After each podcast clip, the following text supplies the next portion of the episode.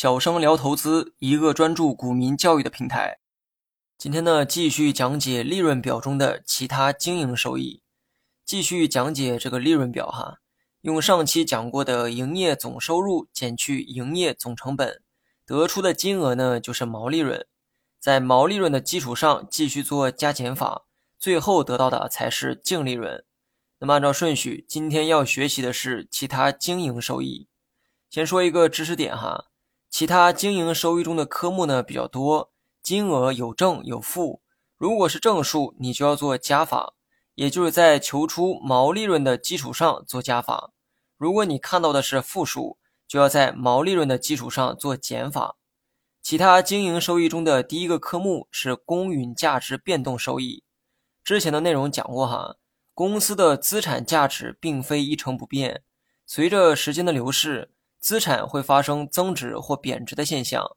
但资产和资产呢又有所不同，有些资产无法准确计算当前的价格，而有些资产，比如说金融资产、投资性房地产却可以。股票呢就是金融资产，股票和房子的价格都可以在公开市场查询。比如说我公司花了二百万买了一套房子。这套房子今天的价格呢是五百万，那么用五百万减去当时的二百万，得出的收益呢就是三百万。那么此刻的公允价值变动收益就是三百万。三个月后呢，公司又要披露财报，三个月后再去看一遍房价的变化。如果房价变成了四百万，那么三个月后的公允价值变动收益就是负的一百万。继续往下看哈，下一个科目呢是投资收益。这个科目啊很好理解哈，我的公司持有其他公司的股权，这家公司分红的时候，那么我的公司就会收到一笔钱，这笔钱就是投资收益。然后呢是资产处置收益，公司有很多固定资产，比如说厂房、设备、机器、车辆等等，把这些资产卖掉，获得的收益就叫资产处置收益。然后呢是资产减值损失。这个科目和上面的资产处置收益非常相似，唯一的区别在于资产有没有卖掉。资产这个东西，即便你没有卖掉，它的价值呢也会发生变化，或升值或者贬值。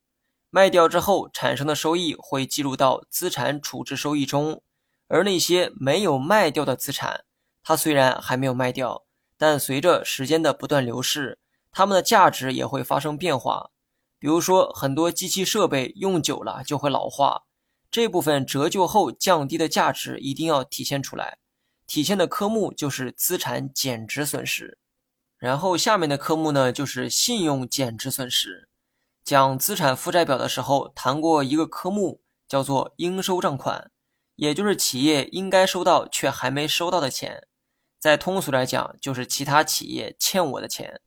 这些钱都会计入到我公司的应收账款。虽然欠钱是一定要还的，但有些时候也会出现还不上的情况。别人欠我的钱还不上的时候，我就要把这部分损失计提出来，然后体现在财报上。而这部分损失就叫信用减值损失。这里呢有一个知识点哈，既然是损失的部分，自然要做减法。但有时候你会看到信用减值损失为正数。这又是为什么呢？其实欠钱不还呢，只是一种可能性。你可以理解为通过预估把可能收不回来的钱提前扣除掉，所以呢才会出现信用减值损失。但这笔损失并非实际损失，而是可能损失。假如事后对方把欠款全部还上了，那么当初减值的部分就需要再加回来，这个时候资产减值损失就会变成正数。那么以上是其他经营收益的全部内容，剩下的留到下期继续讲解。